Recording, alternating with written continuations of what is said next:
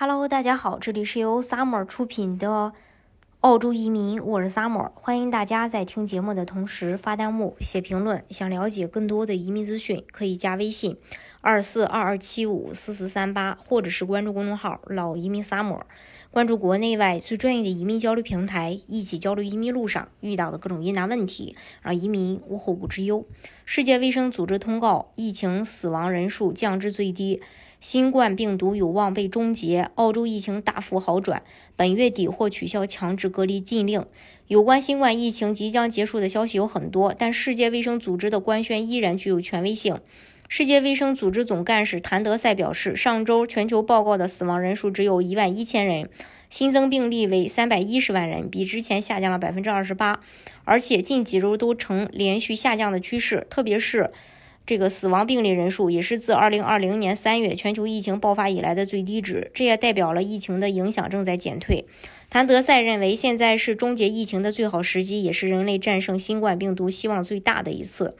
如果人类错失了这次时机，未来新冠病毒可能会多次进化，带来威胁将不可估量。虽然北半球即将进入冬季，但南半球气候已经开始转暖，再加上上一次疫情潮已经退去，澳洲开始进一步放宽疫情限制。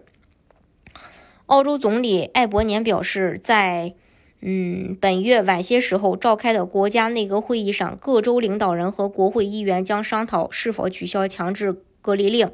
在九月十四日，澳洲总理宣布，在内阁决定取消强制隔离令之前，隔离补助将会一直发放。上周，澳洲无症状感染者的强制隔离期从七天缩短到五天，有症状的感染者以及高风险场所工作者，如养老院、残疾人。疗养院和居家看护人员仍需隔离七天，但是也暗示了九月三十日，澳洲政府将会对是否取消强制隔离令做出决定。一直以来，新州州长也呼吁取消强制隔离令。他也多次表示，隔离令的存在限制了澳洲的恢复，应该尽快将这个规规定取消。他在九月十四日接受采访时表示：“我已经非常明确表示，我们需要改变，需要远离公共卫生令，向尊重的立场转变。我们不能让州政府公共卫生令永远存在。”不过，澳洲想要取消隔离禁令，各州州长的意见非常重要。目前，维州州长对于取消强制隔离令并不支持，他认为这会给医疗系统带来更大的压力。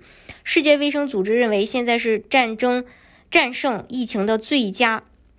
时机，疫情终结也是全世界所有人最希望看到的结果。澳洲如果取消了强制隔离令，基本上等于取消了一切防御限制。是否会有这个决定？九月三十日那个会议上就会正式公布。